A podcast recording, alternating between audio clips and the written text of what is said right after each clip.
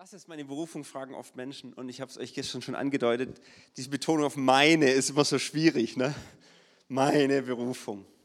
Ich werde heute Morgen in eine Sequenz reingehen, in der wir unsere Gesellschaft, in der wir leben, unsere Zeit, in der wir leben, ähm, anschauen. Und ich bin überhaupt kein Negativprophet, der alles nur schlecht findet. Aber trotzdem ist eine Reflexion, eine differenzierte Reflexion unserer Zeit notwendig, um zu verstehen, wie wir eigentlich denken, was uns auch beeinflusst in unserem Denken. Wenn es ums Thema Berufung geht, ist der Zeitgeist, sage ich jetzt mal, total da, aber es ist uns oft nicht klar. Und gerade bei dem Wort meine Berufung kommt es schon ganz stark raus. Klingt so ein bisschen nach meine Karriere.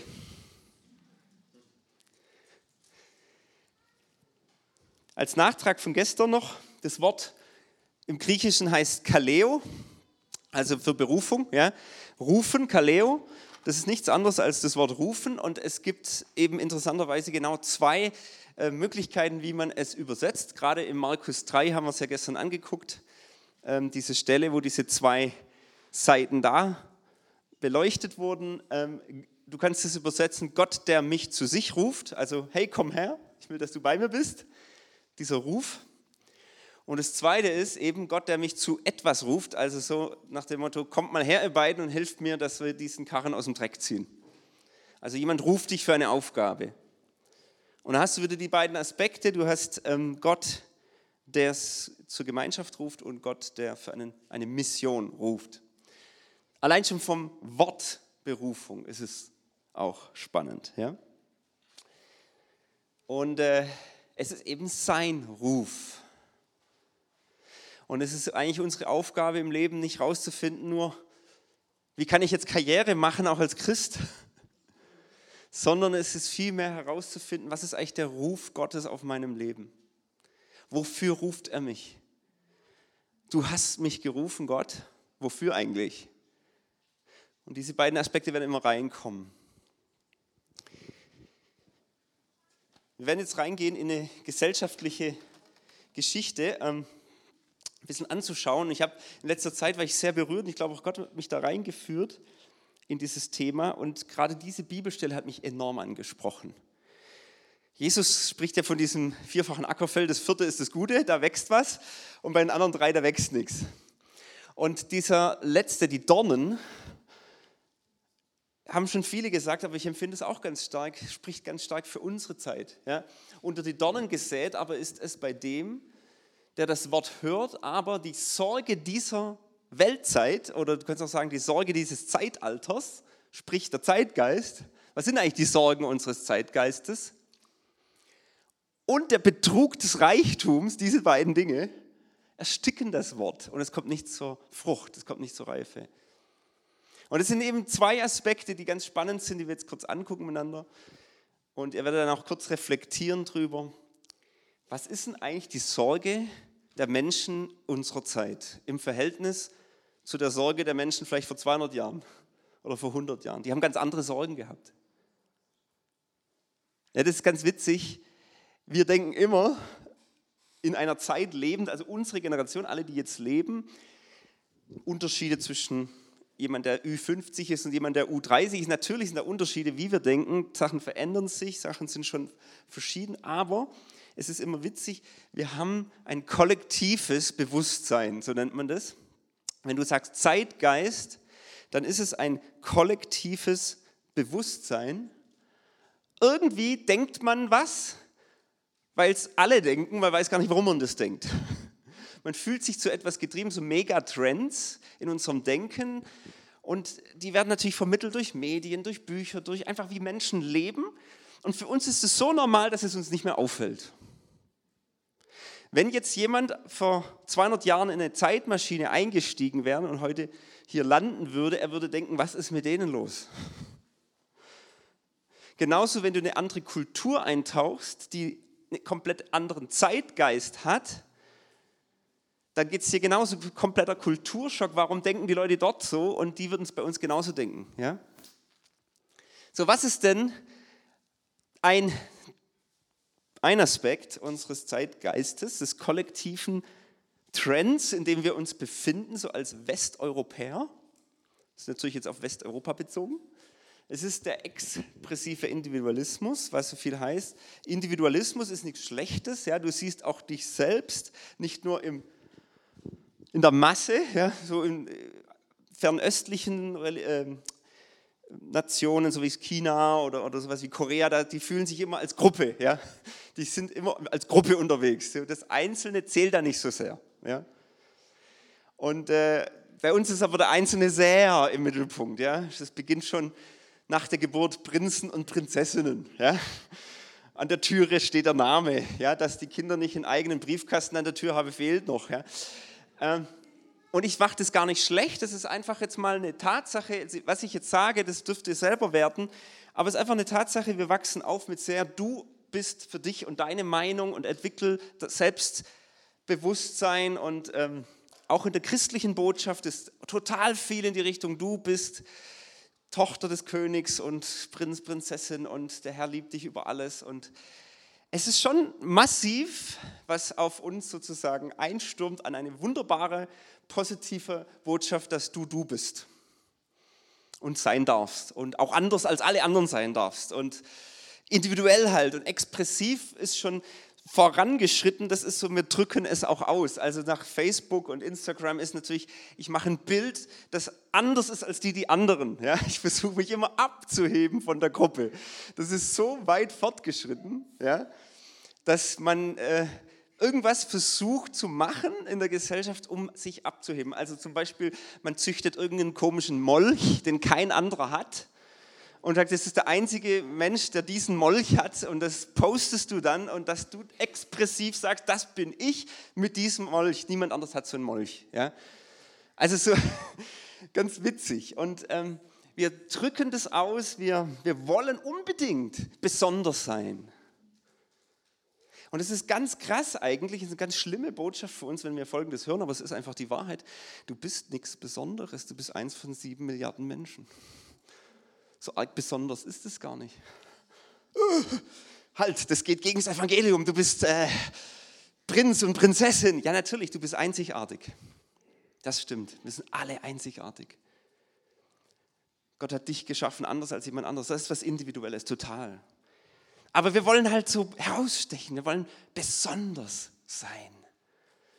Und das prophetische Wort, das jemand für uns hat, das, ist, geht, das spielt dann oft auf das Konto ein, so, das muss so ganz besonders gut klingen oder ich habe eine ganz besondere Berufung, die niemand anderes hat. Und ja, das stimmt, und da, aber da kommt der Zeitgeist rein, der so einen Mangel irgendwie in uns füllen will. Oder ja, dieser, dieser Trend, hey, individuell, du musst das ausdrücken, du musst ganz speziell sein, das ist so ein richtiger kollektiver Druck da.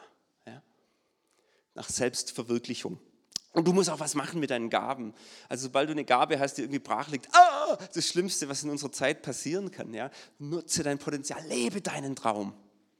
Jede Talkshow, äh, eine Talkshow, jede Castingshow endet eigentlich mit dieser Kernbotschaft, hey, lebe deinen Traum. Auch wenn alle anderen sagen, dass es Quatsch ist, lebe deinen Traum. Was oft verschwiegen ist, dass nur einer von vielleicht mehreren tausend diesen Traum wirklich leben kann. Vom Superstar. Es ist oft eine Lüge zu denken, ja, jeder kann seinen Traum halt einfach leben. So ist es nicht. Und das ist die Zeit, die noch ein bisschen mehr Power und Schmackes hat. Das ist jetzt dieses Bild vom Hamsterrad. Viele reden vom Hamsterrad. Was ist es eigentlich? Ist das ein, gibt es das wirklich oder es ist ein kollektives Bewusstsein, ein Trend in unseren Herzen, weil diese Moderne, in der wir leben, diese Gesellschaft funktioniert als Rad. Das heißt, du musst die ganze Zeit beschleunigen, dass diese Gesellschaft, dieser Wohlstand, den wir haben, erhalten bleibt sogar. Ja, also es ist nicht mal so, dass er nur steigert, sondern du, das Rad muss laufen und jedes Jahr brauchen wir mindestens ein paar Prozent Wachstum, damit das Rad nicht zusammenfällt in sich. Wir brauchen, wir sind unsere Gesellschaft durch den Kapitalismus. Ich sage jetzt nicht, ob es gut oder schlecht. Ich sage, es ist einfach so. Das ist vielleicht der Nachteil an dem Wohlstand. Wir müssen arbeiten und weiterentwickeln und entwickeln und wir müssen vorankommen jedes Jahr. Sonst haben wir ein Problem. Und alle haben immer Angst davor, wann kommt die große Krise, wo alles in sich zusammenbricht.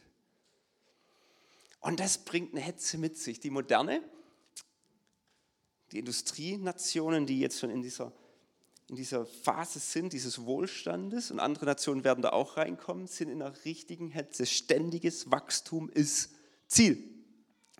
Ähm, manche Soziologen sagen dazu, wir sind gefangen im Steigerungsspiel. Und die sagen, das ist ein bisschen wie so ein Bild, also das ähnliches Hamsterradbild, äh, da ist ein Steilhang ja, und da ist Geröll und man versucht, das Geröll rutscht runter und man muss gegen die Zeit hochrennen, die ganze Zeit. Und wer zu langsam rennt, wird abgehängt. Und das ist die Grundangst der Menschen unserer Gesellschaft, abgehängt zu werden ich komme nicht mehr mit. Auch mit der Digitalisierung oder sonst, ich komme nicht mehr mit, mit dem Beruflichen, ich komme nicht mehr mit, mit dem Geistlichen, was alles geht, was alles für Termine gibt, ich komme nicht mehr mit. Die Angst geht um. Was uns zur, zum Stress bringt, Hamsterrad der Selbstoptimierung, das heißt auch, ähm, wir wissen auch mehr, das ist eine Wissensgesellschaft, wir wissen viel mehr als früher, wir wissen, wie wir uns ernähren sollen, aber das wird jede Woche durch einen neuen Bericht irgendwo erneuert, ja, dass jetzt das auch noch ungesund ist und dass man das auch nicht essen darf. Und plötzlich ist der Weizen böse, nächste Woche ist es der Hafer, ich weiß nicht. Immer wieder Info, Info, Info und auch wie wir, wie wir uns auch gesünder, das ist ja cool, dass wir das wissen, ja, was wir jetzt, ähm, wie wir uns bewegen sollen, Sport, äh, wir haben so brutal viel Informationen und wir kommen gar nicht mehr her, das zu leben, ja. Du siehst Menschen einfach die ganze Zeit, eigentlich sollte ich mich gesünder ernähren, ich sollte auch mehr Sport machen, eigentlich sollte ich mit beim Evangelisationsteam noch dienen und ich sollte das und ich sollte jenes, und ich, weil wir so viel wissen. Vor 30 Jahren war das noch nicht so, das Leben war wesentlich simpler. Und die Angst, abgehängt zu werden und natürlich das große Vergleichen, ja, auch von den sozialen Netzwerken her und wer war wo und wow, ganz schön Power und es nimmt noch zu. Die Beschleunigung nimmt eher zu. Was passiert? Menschen dieser Gesellschaft liegen abends im Bett und haben eine ewige To-Do-Liste, die sie nie schaffen. Und du hast eigentlich so ein kollektives Schuldgefühl über dein ganzes Leben. So irgendwie fühle ich mich schlecht, weil ich habe mich heute nicht so gesund ernährt und ich habe heute nicht genug gebetet und äh, beruflich muss ich eh gucken, dass ich noch mitkomme und puh, ein, ein Soziologe, der das untersucht hat, Hartmut Rosa, ist ein richtig cooler Mann, der hat gesagt, eigentlich versetzt es die Menschen in Aggressionsmodus. Wir sind auch aufeinander aggressiv, du merkst es bei der Arbeit. So, ich bin ein Berater und ein Coach oder auch Trainer und bin in Firmen unterwegs und du spürst es, wenn du die, die Situationen, ich bin in verschiedensten Branchen, ja, und wenn du die Situationen hörst, auch in größeren Konzernen, der Druck, der da ist, da ist ein Aggressionsmodus. Und da hast du das Gefühl, Menschen, wenn sie dann in ihrem Selbstoptimierung, sie wollen sich immer verbessern, sie wollen irgendwie nicht abgehängt werden, wenn sie dann darin gestört werden, dann werden sie richtig, uh. also zum Beispiel, wenn der Bus zu spät kommt, da entlädt sich die Aggression. Und Soziologen haben überlegt, Mensch, wir leben eigentlich in einer Zeit, da haben so, so viel Wohlstand gab es noch nie zuvor in der Geschichte. Ja? Noch nie. So gut ging es den Menschen noch nie, was Hygiene, Gesundheitsversorgung, alles angeht. Wir leben besser als Könige vor 100 Jahren. Warum sind eigentlich alle so schlecht drauf? Und die haben das untersucht und gesagt, diesen Aggressionsmodus, das liegt daran, dass man nicht zufrieden ist. Der Anspruch steigt so massiv und man will nicht abgehängt werden. Und wenn dann irgendjemand meine Karriere stört, dann wird es schwierig. Auch Kinder können die Karriere ziemlich stören. Und das ist eine Angst, einfach abgehängt zu werden, eine Angst, ähm, nicht mitzukommen.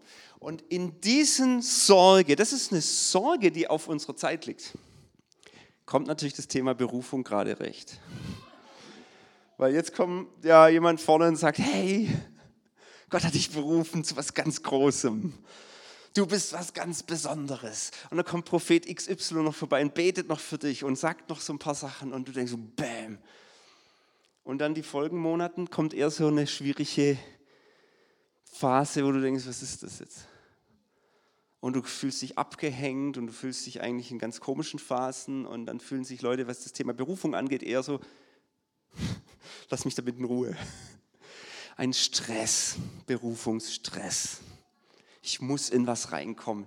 Wenn ich was verpasse, dann, was ist dann? Jetzt habe ich eine gute Nachricht nach all dem eher reflektiven über die Zeit nachdenken. Ich habe eine gute Nachricht. Gott will dich von diesem Stress befreien. Er will dich aus dem Hamsterrad deiner Berufung rausholen.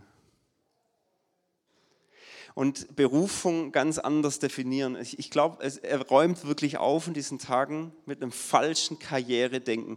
Weil wenn ich jetzt weiter reden würde heute Morgen, würde, wenn wir das nicht sehen, es bei vielen in die falsche Hals kommen. Sie würden noch mehr unter Stress geraten, nachdem sie das gehört haben.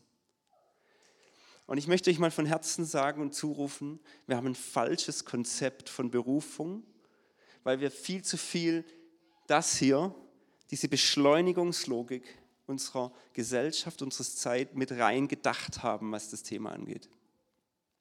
Und wir müssen es trennen und gerade in dieser Zeit ist ja eben der Wunsch nach Achtsamkeit, nach Ruhe, nach Rückzugsklöstern und so weiter. Ist ja klar, die Gesellschaft lechzt ja nach Frieden und viele suchen es ja auch. Deswegen ist Spiritualität ja absolut Trendthema. Wir sollten die Experten sein, wie man in den Frieden kommt. Wir sollten die entspanntesten Menschen auf dieser Erde sein und nicht Angst haben, dass die Wirtschaft zusammenbricht, weil es eben nicht unsere Fundamente sind, der Wohlstand. Ich habe einen Freund, der arbeitet wirklich mit Bundesregierung zusammen, der ist im hohen Managementbereich einer, eines großen Konzerns unterwegs und hat gesagt, wo ich hinkomme, dieser Druck, je höher du gehst von den Management-Ebenen, umso krasser wird es. Das Haifischbecken, diese Aggression abends im Hotel, lassen sie sich zulaufen, weil sie den Tag irgendwie noch verdauen wollen. Oder Ibuprofen als Einstiegsdroge, um sich vor den, vor den großen Sitzungen entspannter reinzugehen. Am Anfang ist es noch, weil du krank bist, nachher bleibst du dabei und irgendwann wird die Dosis erhöht, weil Menschen suchen nach Frieden, nach Entspanntheit. Und er sagt, was absolut rausstechend für ihn selber ist, dass er sagt, mein Arbeitgeber ist Gott. Und ich bin nicht abhängig von dem, wie Menschen mich finden und ob ich jetzt da Erfolg habe oder nicht. Und er geht so entspannt in Sitzungen rein, er sagt, es sticht raus. Leute melden ihm das zurück, warum bist du eigentlich so entspannt? Während wir uns gegenseitig hier angreifen, bist du entspannt. Und da ist für mich, das ist für mich so ein Bild immer wieder, ja, da hat jemand verstanden, ich bin nicht in dieser Steigerungsdynamik drin, sondern ich habe mich, ich lebe in einem Frieden und ich weiß, Gott setzt mich dorthin, wo er mich hinsetzen will, erst mein Arbeitgeber und die Zeit kommt schon. Wenn er mich befördern will, dann befördert er mich.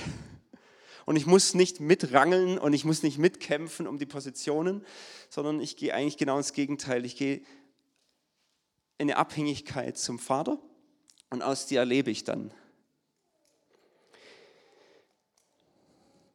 Okay, wir müssen rauskommen aus diesem ähm, Denken, dass wir zunehmend nur noch auf uns selbst bezogen sind. Ja, es ist eine sehr narzisstische Generation und wir sind alle Teil davon. Ja? Ähm, und ich bin jetzt nicht jemand, der sagt, ah, wie schlimm ist Instagram und Facebook, sondern es ist einfach eine ein Denkart, wir sind sehr, sehr auf uns selbst bezogen. Und in diesem Drive dann auch noch mit Wohlstand so gesegnet ist der zweite Teil. Was ist denn der Betrug des Reichtums in der Bibelstelle bei uns? Das ist der Betrug, dass wir denken, wir könnten unsere Bedürfnisse mit unserem Wohlstand füllen. Also zum Beispiel unser Bedürfnis nach Abenteuer. Ich buche mir eine Afrika-Safari. Ja, und dann, wenn ich das gebucht habe, dann mache ich ein grundlegend lebensveränderndes Erlebnis in Afrika. Und das funktioniert so halt nicht. Du kannst dort ein Erlebnis machen, aber manchmal werden die Leute schon wieder aggressiv, weil sie gesagt haben, ich habe doch mit Löwe gebucht und da war jetzt aber keiner. Und das ist wirklich, wir buchen uns oder so ein Seminar, so, ich habe doch das Miterlebnis gebucht. Ja, sorry, es ist aber nicht machbar.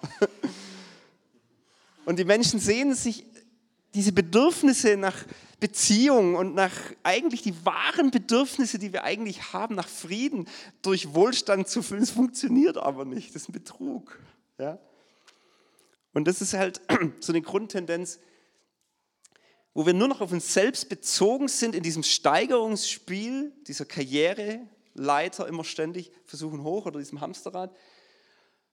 Das ist das Falsche selbst und dann versuchen wir eben durch einen falschen Reichtum einfach auch unsere Bedürfnisse irgendwie zu stillen, ja, oder im Internet, ja, sexuelle Bedürfnisse oder Beziehungen, da gibt es ja ganz komische Beziehungsplattformen, wo du denkst, das ist ja echt nicht wahr, ja, was da abgeht.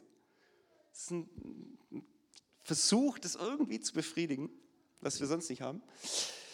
Und wir brauchen eigentlich, und das ist auch wieder ein positiver Trend eigentlich, wir brauchen einen ehrlichen Zugang zu den wahren Bedürfnissen, die wir haben. Was brauchen wir eigentlich echt? Was ist denn wirklich, wo Gott, wo, wo, wofür Gott uns geschaffen hat, wofür er uns ruft?